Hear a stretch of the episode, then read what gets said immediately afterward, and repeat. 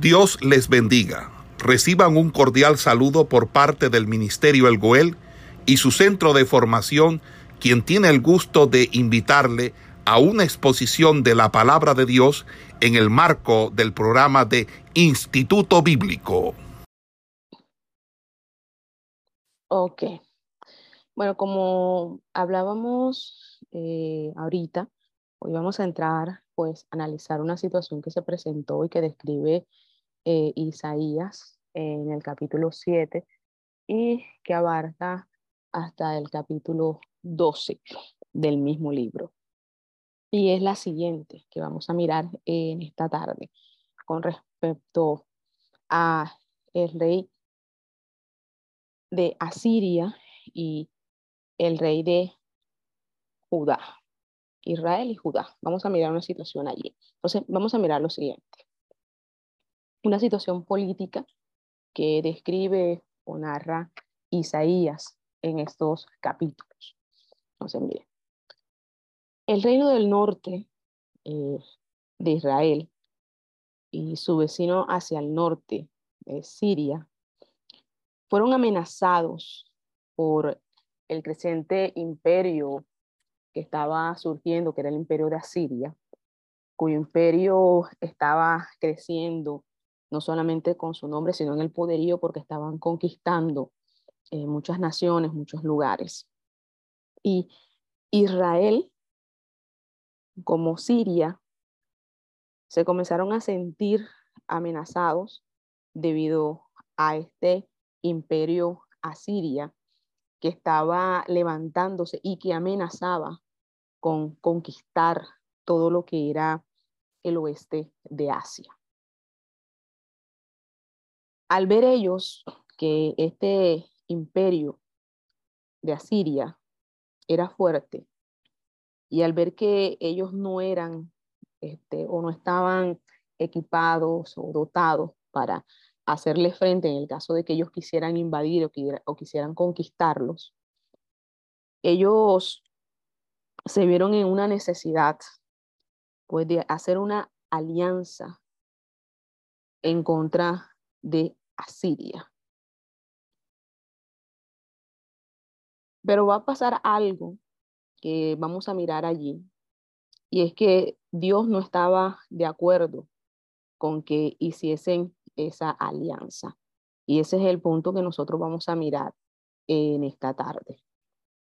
Hay cosas que nosotros siempre nos vamos a tener que mover bajo la guía, bajo la dirección de Dios y no dejarnos mover por nuestros temores o por nuestros miedos o por nuestras inseguridades, que fue el caso que vamos a mirar en estos capítulos. Entonces, mire, debido a ese o esa amenaza pues, que ellos sentían eh, con respecto a Siria y que ellos pues, consideraban que si Asiria estaba conquistando todos estos, estas naciones que estaban en el Asia y ellos estaban también allí, pensaban ellos que si venían en contra, ellos iban a perder. Entonces ellos procuran hacer una alianza para hacerle frente a los asirios. ¿Y qué pasó aquí? ¿Qué es lo que vamos a mirar? Y es que el rey de Judá hace una alianza con el rey de Siria, pensando ellos que si ellos dos se unían y si Asiria venía a atacarlos, ellos iban a poder contrarrestar ese ataque en contra de ese imperio. Ahora mire esto. Al ver Isaías toda esta situación que estaba pasando, todo lo que estaba aconteciendo, Isaías tomó cartas en el asunto. Y mire lo que dice Isaías o el mensaje que da Isaías. Isaías dice lo siguiente, guarda y repósate lo que quiere decir, no hagas alianza con pueblos extranjeros. No hagas alianzas con pueblos extranjeros. El profeta le dijo que no podía hacer una alianza, algo que Dios no le había mandado hacer. No hagas alianza con pueblos extranjeros. Que no temiera de Asiria o de el poderío de ese imperio. Que confiara en Dios y dejara que Dios arreglara todas las cosas. Y esa fue la palabra que Isaías le dio. Pero vamos a ver algo, y es lo que más me llama la atención, que a pesar de que Dios habló a través de Isaías y le dio una palabra de que confiara en que Dios iba a arreglar todo, en que Dios iba a meter su mano allí, en que Dios iba a actuar, este rey hizo caso omiso a las palabras que Isaías dio de parte de Dios. Y eso es algo que nosotros tenemos que tener muy presente, de que nosotros siempre nos debemos de mover bajo la voluntad, bajo la guía, bajo la dirección de Dios. Y aún más cuando Dios a nosotros nos habla y nos dice, quédate quieto, no te muevas, no hagas esto. Deja que yo obre, deja que yo haga. Yo voy a darte la salida, yo voy a darte la respuesta, yo voy a darte la solución, por decirlo así. Y nosotros muchas veces hacemos caso omiso debido a que muchas veces estamos desesperados, afanados, dejamos que la angustia, que el miedo nos invada y procedemos en lo que nosotros creemos o consideramos que es lo correcto y que es lo debido. Y muchas veces, a causa de esas decisiones, terminamos cometiendo errores, equivocaciones que más adelante nos van a costar, como fue en este caso. Entonces, mire, Dios dio la palabra a través de Isaías. Dios iba a tomar cartas en el asunto. Dios le dijo, no hagas alianza, porque este rey quería hacer una alianza, porque pensaba que estando él unido con otro rey, con otra nación, podían contrarrestar o podían hacerle frente a ese imperio y estaba muy equivocado, porque la victoria no la iba a obtener por hacer una alianza con otra nación. La victoria la iba a obtener porque Dios era el que estaba con ellos. Pero eso no lo entendió así, a pesar de que Dios había hablado a través del profeta. Hizo caso omiso de él. Entonces, mire lo siguiente. Los reyes de Israel y Siria estaban amenazando con invadir a Judá. Estaban amenazando con invadir a Judá. Pero Dios había dicho algo a través de Isaías y era que esto no sucedería, que esto no iba a pasar. Pero también dio una advertencia. Si vosotros no creyeres, de cierto, no permaneceréis. Si vosotros no creyereis, de cierto no permaneceréis. Le estaba dando también una advertencia. Si ustedes no creen en lo que Dios va a hacer, no van a ver la victoria. En otras palabras, si vosotros no creyereis, de cierto, no permaneceréis. Para nosotros poder ver la gloria de Dios, poder ver el mover de Dios, poder ver el mover de Dios en nuestra vida, nosotros tenemos que aprender a creer a Dios, creerle a Dios, tener fe en que Dios va a obrar, tener fe en que Dios nos va a ayudar, porque esa es la única seguridad que nosotros tenemos que Dios va a obrar, que Dios va a hacer. Eso es lo que nos ayuda a nosotros a estar tranquilos en medio de las situaciones duras, difíciles, porque nosotros estamos confiando en el Señor. Tener fe en Dios, creer en Dios. Y eso fue algo que Isaías también le dijo a aquel rey. Una advertencia, si creyeren, si creyeren. Y eso es muy importante. Si nosotros creemos en lo que Dios va a hacer. Entonces, miren, Dios habló a través de Isaías. Le dio una palabra a este rey. Le dijo que iba a suceder, que iba a pasar. Le dio una advertencia. Que era lo más correcto que el rey escuchara las palabras que Dios estaba dando a través de Isaías y que procediera en consonancia a eso que Dios le había hablado. ¿Cierto? Eso fuera sido lo correcto, lo ideal, que este hombre fuera hecho. Pero no lo hizo así, porque él lo que quería era hacer una alianza.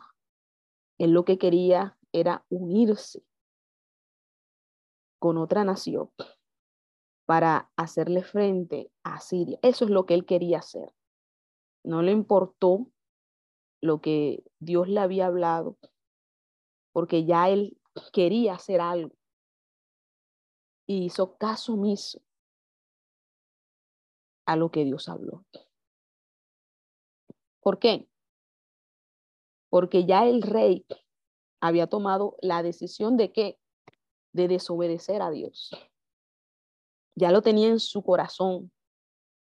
Ya él quería hacer esa alianza y iba a seguir adelante con eso que él quería hacer. Y por eso nosotros tenemos que tener mucho cuidado de no querer hacer nuestra voluntad por encima de la de Dios.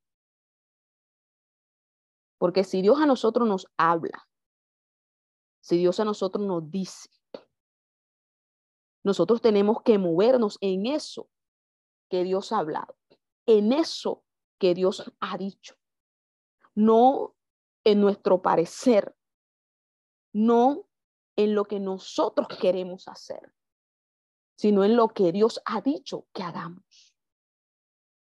Eso es muy importante. No hacer caso omiso no hacernos los sordos.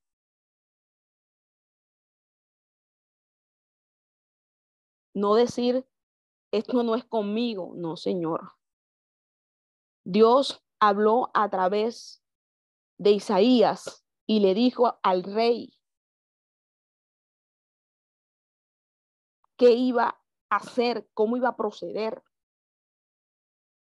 Pero este hombre ya tenía su decisión tomada. Como muchas veces nosotros le estamos hablando a las personas y le estamos diciendo las cosas, pero ya las personas en su corazón tienen ya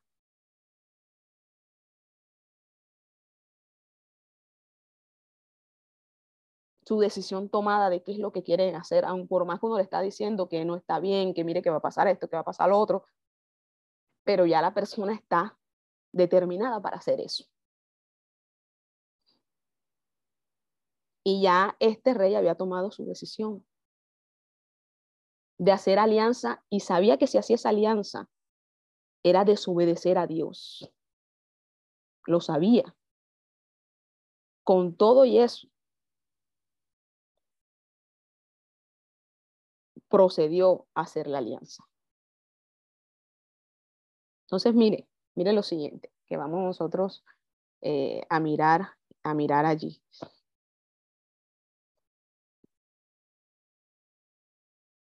Entonces, mire,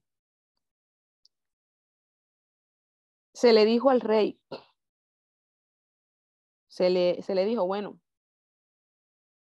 que hiciera o que pidiera una señal de que Dios iba a hacer eso, tal cual como había hablado a través de Isaías. Pero este rey se rehusó a pedir esa señal, porque al él pedirla y al Dios cumplirle esa señal, este hombre iba a estar en aprietos. ¿Por qué? Porque tenía que cumplir lo que Dios le había dicho, que no hiciera la alianza.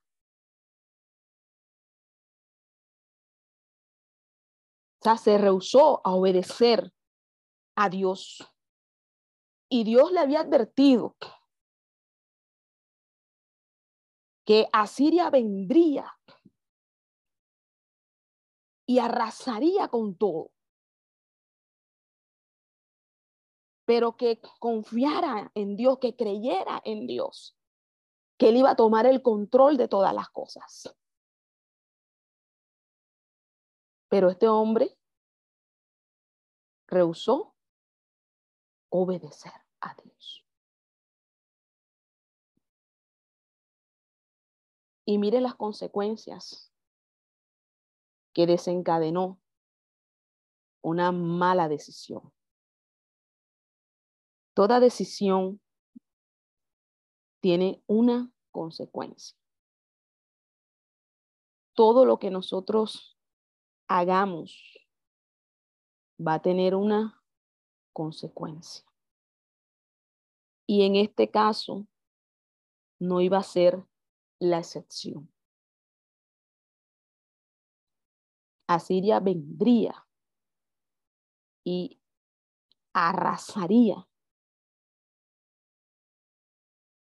a Judá. Y este iba a ser el precio de qué? De su desobediencia. Desobedecer a Dios no es cualquier cosa. Hacer caso omiso a, su, a lo que él habla, no es cualquier cosa. No es cualquier cosa. Y esa mala decisión que tomó este rey trajo un precio, trajo una consecuencia. Que podemos nosotros decir el precio de la desobediencia.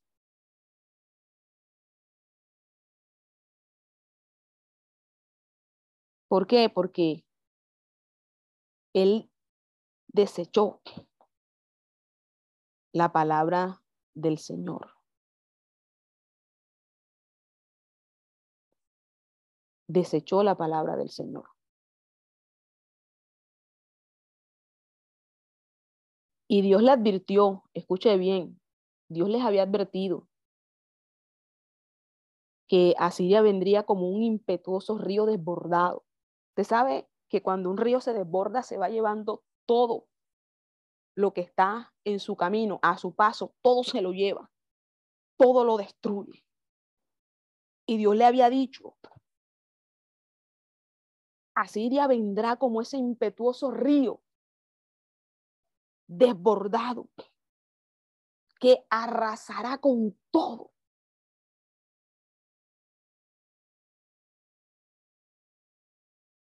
Pero si creyere, si confiaran, esto no sucederá, no pasará.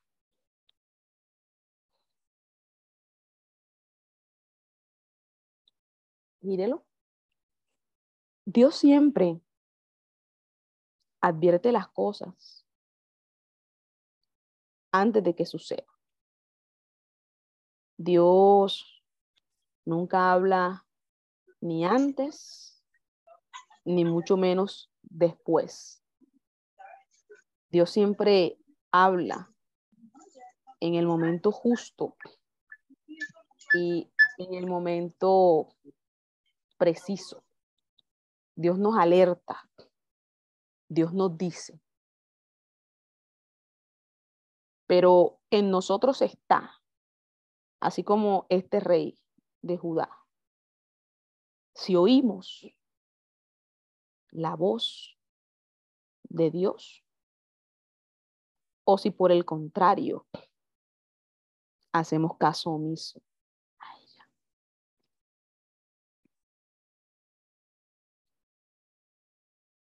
Si la oímos, Dios obrará, Dios hará. Si no la oímos y desobedecemos, entonces no habrá manera en que nosotros podamos ser librados, como pasó con Judá.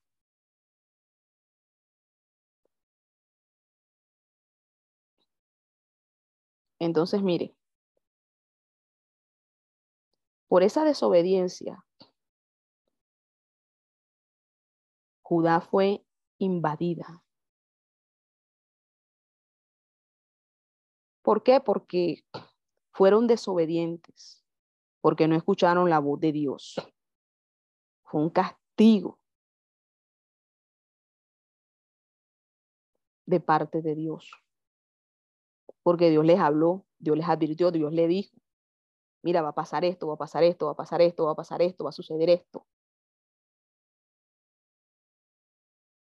Y desobedecieron y los invadieron. ¿Dios los pudo librar de esa invasión? Claro que sí. Dios es más poderoso. Dios es más grande que todo ese imperio, que todo ese ejército. pero decidieron desobedecer a Dios y Dios, y Dios quitó que su protección sobre ellos. Y vino a Siria y los invadió.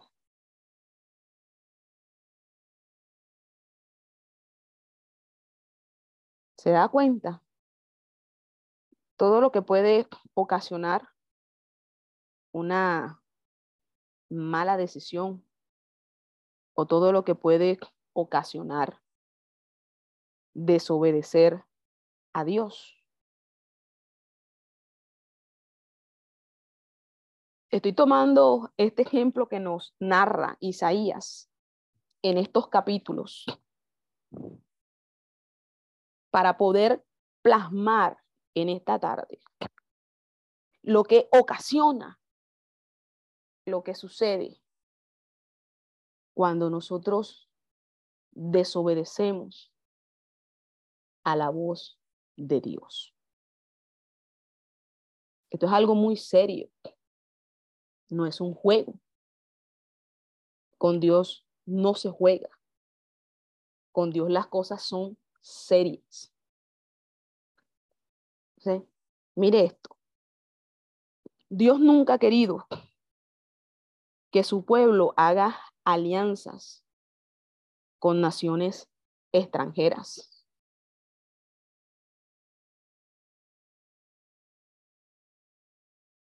Dios siempre fue celoso de su pueblo. Dios siempre peleó por ellos. Dios siempre dio la cara por ellos. El pueblo de Dios nunca necesitó hacer alianzas con nadie para poder obtener la victoria porque Dios era quien se las daba. Por eso Dios nunca fue o estuvo a favor de las alianzas con países extranjeros.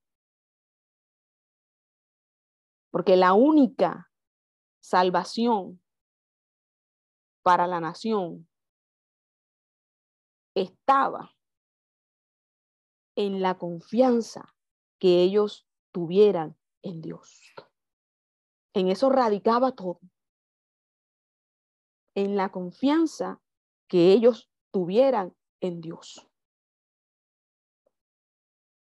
Ahí yacía la victoria, ahí yacía que ellos ganaran en la confianza que ellos tuvieran en Dios. Y ahí también radica nuestras victorias, en la confianza que nosotros tengamos en Dios. Isaías se lo dijo. Dios se lo dijo a través de Isaías. Pero prefirieron hacer su voluntad y no escuchar a Dios. Y eso es muy peligroso. Cuando nosotros no escuchamos la voz de Dios, sino que siempre queremos hacer nuestra voluntad. Hay que tener mucho cuidado con eso.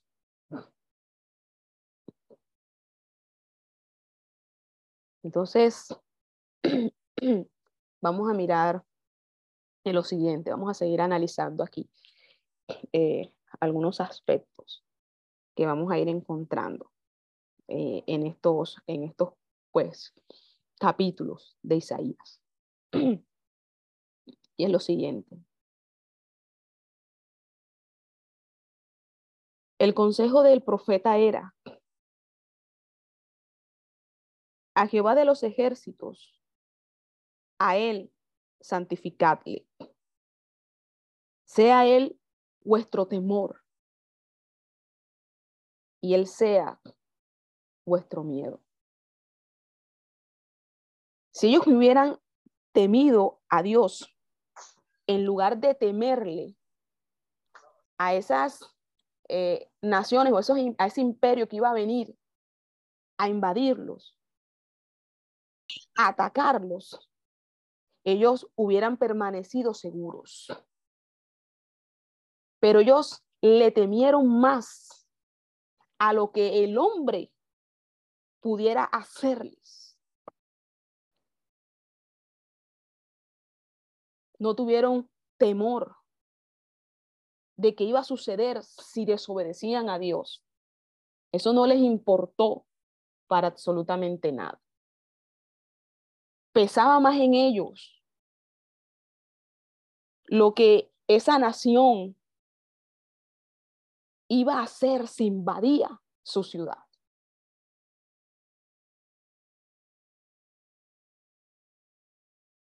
Eso pesó más. Y por eso fue que fueron invadidos. Porque no pusieron su seguridad su confianza en Dios.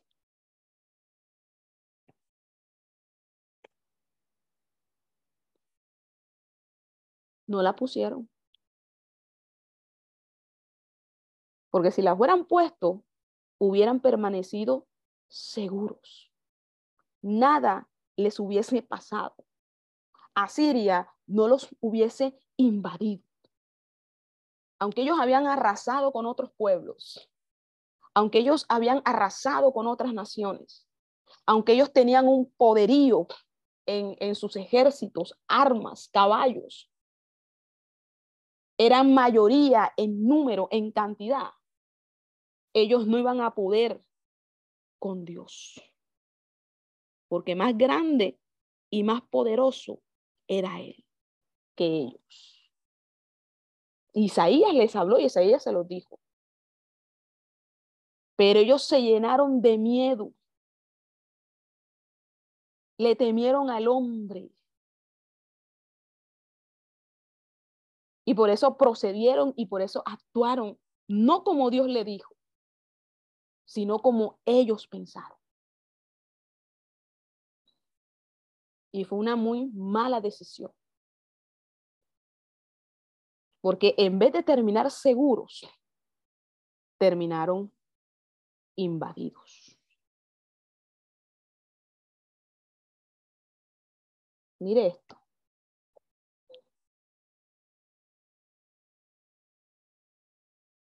Sea él vuestro temor y él sea vuestro miedo.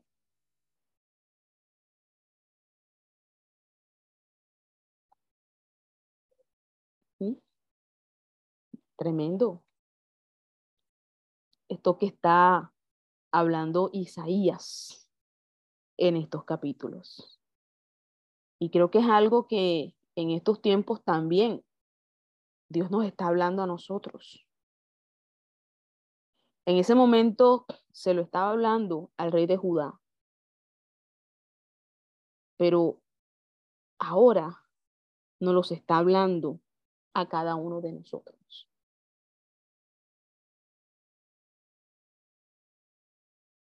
Creed en Dios. Creed en Dios. Confiar en Dios.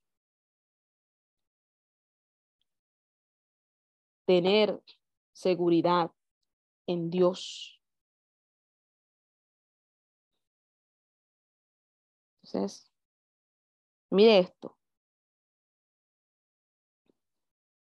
Que vamos a, a seguir eh, mirando aquí con respecto a esto que pues está hablando Isaías aquí. Isaías era una persona clave en ese tiempo en Judá. Dios hablaba a través de Isaías. Quizás eran palabras duras, palabras fuertes, pero que eran necesarios para que el pueblo entendiera que era lo que Dios quería hacer. Palabras que chocaban, que no agradaban, que no gustaban, porque eran palabras que confrontaban y que mostraban realmente la situación en la cual se encontraba el pueblo delante de Dios. Por eso usted ve que cada uno de los pasajes o capítulos que escribe Isaías son fuertes y cada vez son más fuertes y más fuertes y más fuertes. Pero era por la misma condición del pueblo, de los reyes, que se rehusaban a obedecer a Dios, de reconocer a Dios. Y siempre querían irse tras sus deleites, tras sus pasiones. Y eso siempre terminaba perjudicando de una u otra manera al pueblo de Dios. Siempre. Entonces, vamos a seguir mirando algo allí.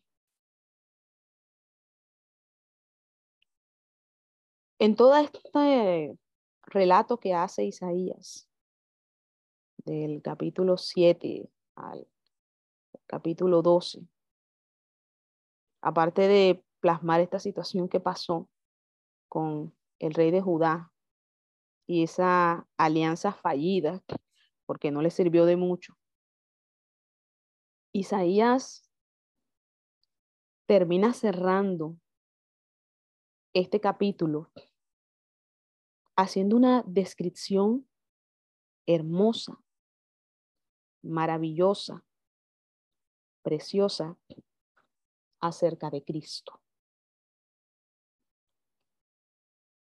Cuando leemos Isaías en el capítulo 9, usted ve esta descripción que hace Isaías con respecto a Cristo.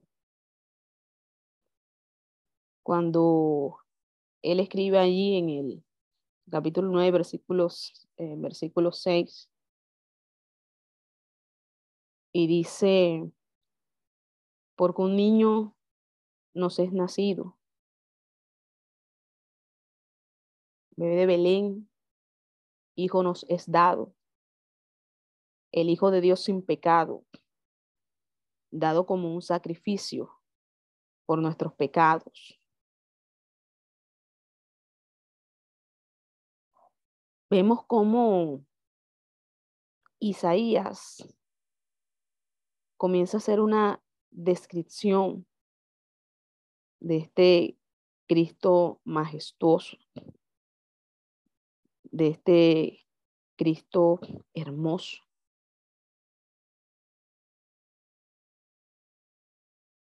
Hablando de ese admirable, de ese consejero, de ese Dios fuerte, de ese Padre eterno, de ese príncipe de paz.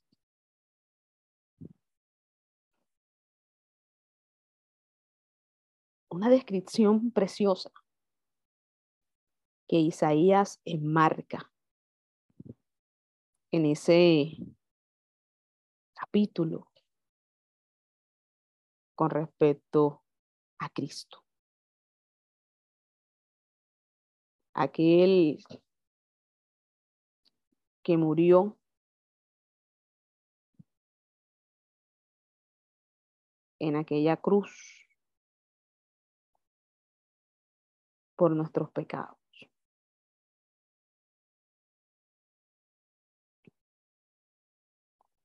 Una inspiración bien bonita con la cual concluye Isaías, después de haber mostrado o plantado o, o descrito allí la desobediencia por parte del rey de Judá, concluye con, con esta descripción de Cristo. Entonces, vamos a mirar y vamos a seguir mirando eh, algo, algo allí. Vamos a seguir analizando aquí otros, otros aspectos que Isaías toca también.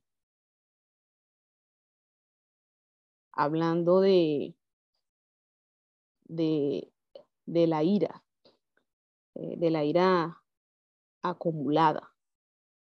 Vamos a ver algo con respecto a este tema que plantea Isaías cuando nosotros comenzamos a leer allí en el capítulo 9. Y nos vamos a encontrar que esta, este tema que plantea Isaías lo divide en cuatro estrofas y vamos a ver cuáles son esas cuatro estrofas, como si fuese un poema dividido por estrofas. Y vamos a mirar lo siguiente.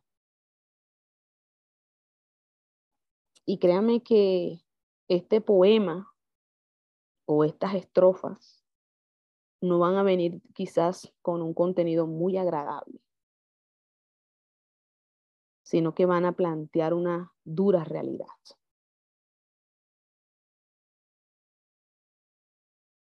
Y nos vamos a encontrar con la primera estrofa, que la vamos a ubicar del capítulo 9, del versículo 8 al 12. Y aquí Isaías señala a la gente por su actitud arrogante. Mire esto. Aquí Isaías señala a las personas, a la gente, por su actitud arrogante.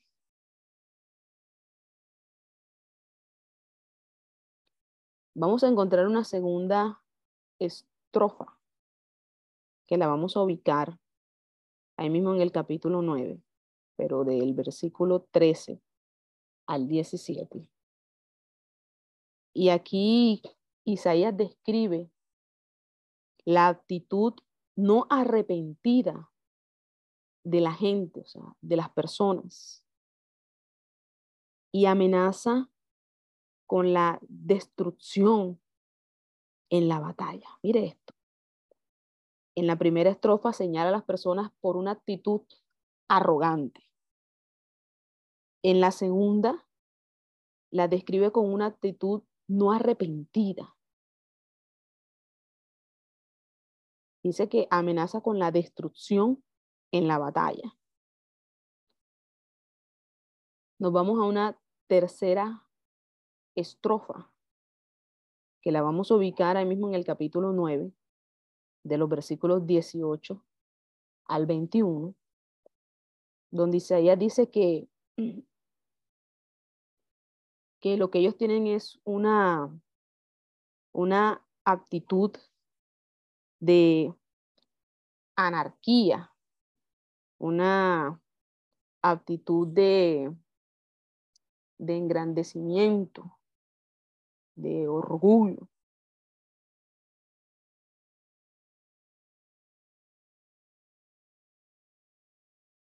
Y nos vamos a encontrar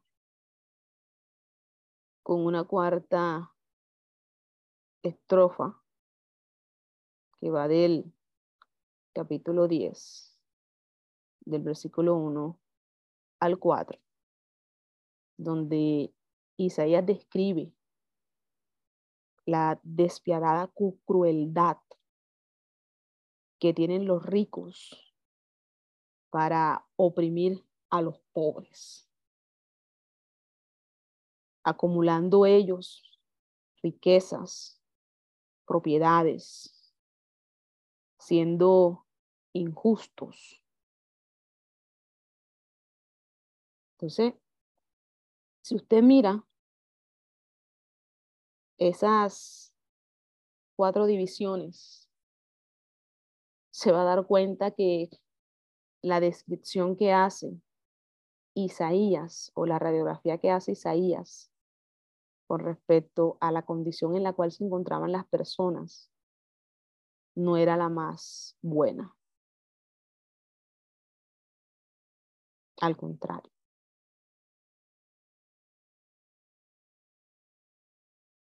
¿Verdad? Creo que a medida que van avanzando las descripciones que va haciendo Isaías, va aumentando el grado de deterioro que había dentro de las personas. Porque realmente nunca quisieron rendir su vida a Dios realmente nunca quisieron doblegarse, humillarse, quebrantarse delante de Dios. Siempre buscaron lo suyo propio. Siempre se fueron tras lo que ellos querían hacer y siempre primó ellos por encima de Dios. Con todo y que Dios hablaba a través de sus profetas. Y, y, Dios siempre estaba alertando al pueblo de las cosas que iban a suceder, de las cosas que iban a acontecer.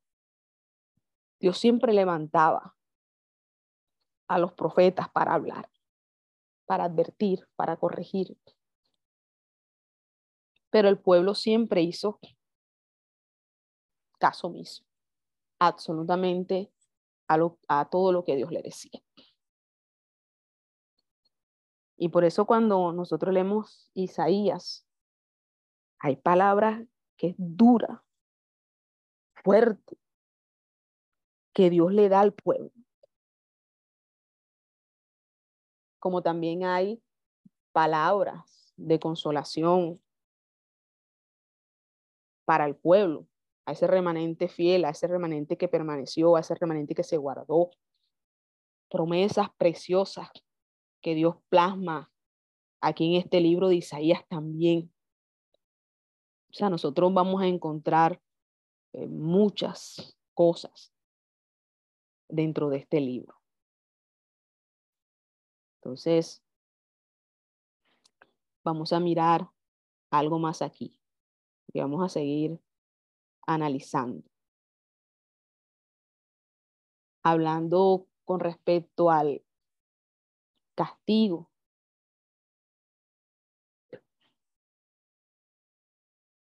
Y es lo siguiente. Dios usó a Siria como ese instrumento para castigar a una nación que hipócrita, desobediente.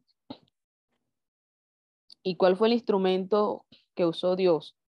A Siria.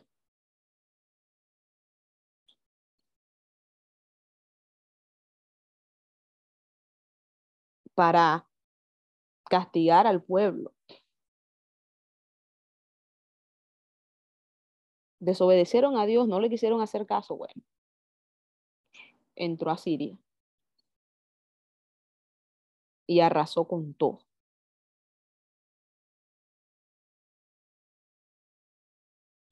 Otra cosa. Asiria había destruido, como yo les decía ahorita, muchas naciones más grandes Judá, Israel. Había destruido muchas naciones grandes.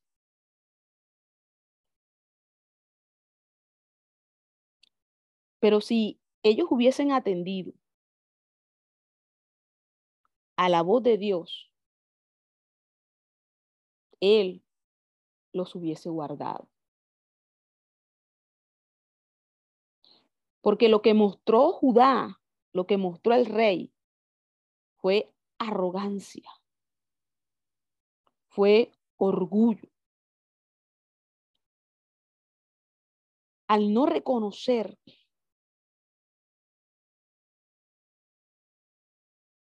a Dios, orgullo, altivez, arrogancia.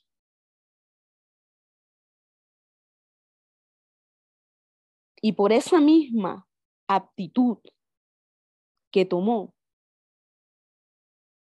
utilizó a Siria para castigarle,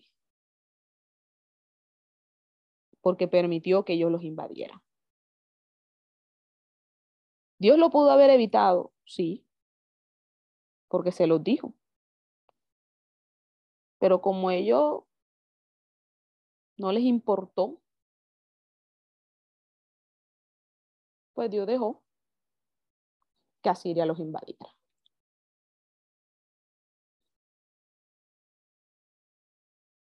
¿Se da cuenta?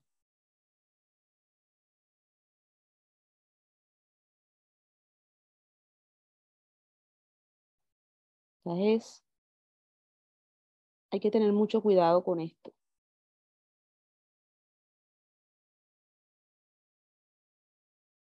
Y vamos a, a concluir con algo aquí de este análisis que nosotros estamos haciendo con respecto al, a la situación del rey de Judá, con lo que Isaías escribe del capítulo 7 al capítulo 12, cerrando con algo que es bueno en medio de toda esta situación de desobediencia que se manifestó dentro de Judá.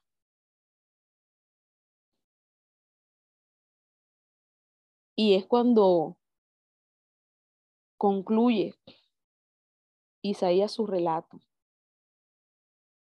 en el capítulo 12. Como les decía ahorita, esa descripción que él hace allí. Él hace un himno de acción de gracias. Un cántico, un canto que será entonado por ese remanente redimido a su regreso de la, de la cautividad. Se puede similar o parecer a el himno que entonó Moisés después de que cruzó el Mar Rojo, ese que nosotros encontramos en el libro de, de Éxodo, en el capítulo 15. Un cántico de acción de gracias.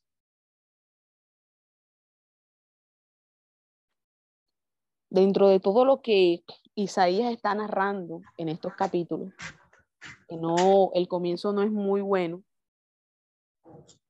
cierra y concluye con esta descripción y con este himno de acción de gracias que plasma en ese capítulo 12 de su libro. Entonces, vemos un contraste, digámoslo así, entre lo que él comienza a narrar y con lo que él concluye en esta narración. Creo que nosotros podemos sacar grandes lecciones de todo este hecho que describe Isaías en estos capítulos.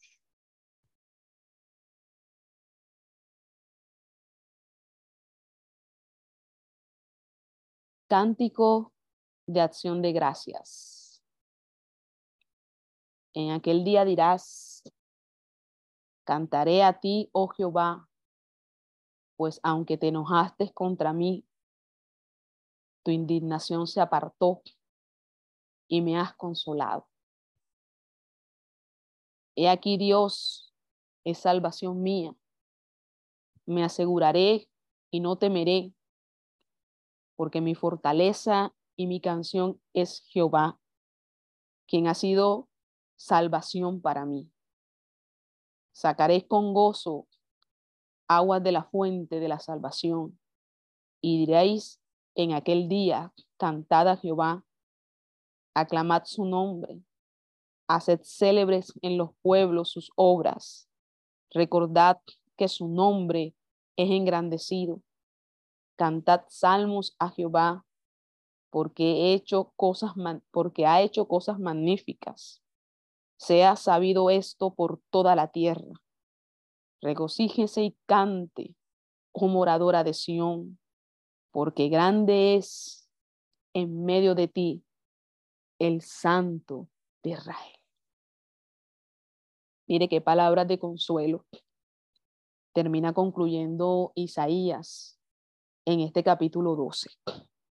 Después de todo lo que ellos tuvieron que pasar a causa de su desobediencia, a causa de no escuchar a Dios, de no escuchar su palabra, de no obedecerla, al final terminan reconociendo que después de que regresan de esa cautividad, que grande es en medio de ellos el santo de Israel. ¿Mm?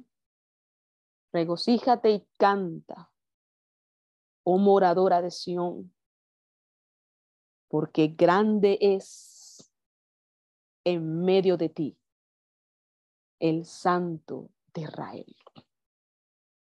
¿Y por qué tenían que esperar pasar por esa situación para poder entonces sí reconocer la grandeza de Dios? ¿Para qué? Pero tuvieron que vivir su experiencia para poder reconocer, para poder expresar palabras de agradecimiento a Dios. Y creo que nosotros no debemos de esperar a que las cosas nos sucedan, a que las cosas nos pasen, para entonces nosotros sí obedecer a Dios, sí atender a lo que Él nos habla y a lo que Él nos dice. Pero lamentablemente, nosotros siempre nos gusta ir en contra de la corriente siempre quiere primar sobre nosotros nuestro yo. Y no dejamos que sea Dios el que obre, sino nosotros mismos. Y por eso es que a veces tomamos malas decisiones, no porque Dios no nos quiso ayudar, no porque Dios no quiso obrar, porque Dios no quiso hacer, sino porque nosotros quisimos hacer nuestra voluntad.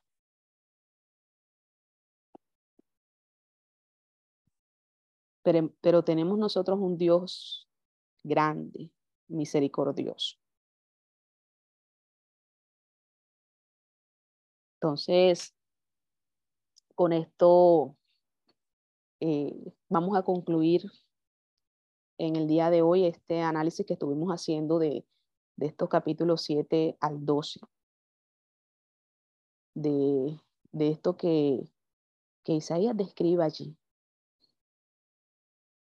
que nos sirva a nosotros como un consejo de parte de Dios para que siempre tengamos presente su voluntad en nuestra vida.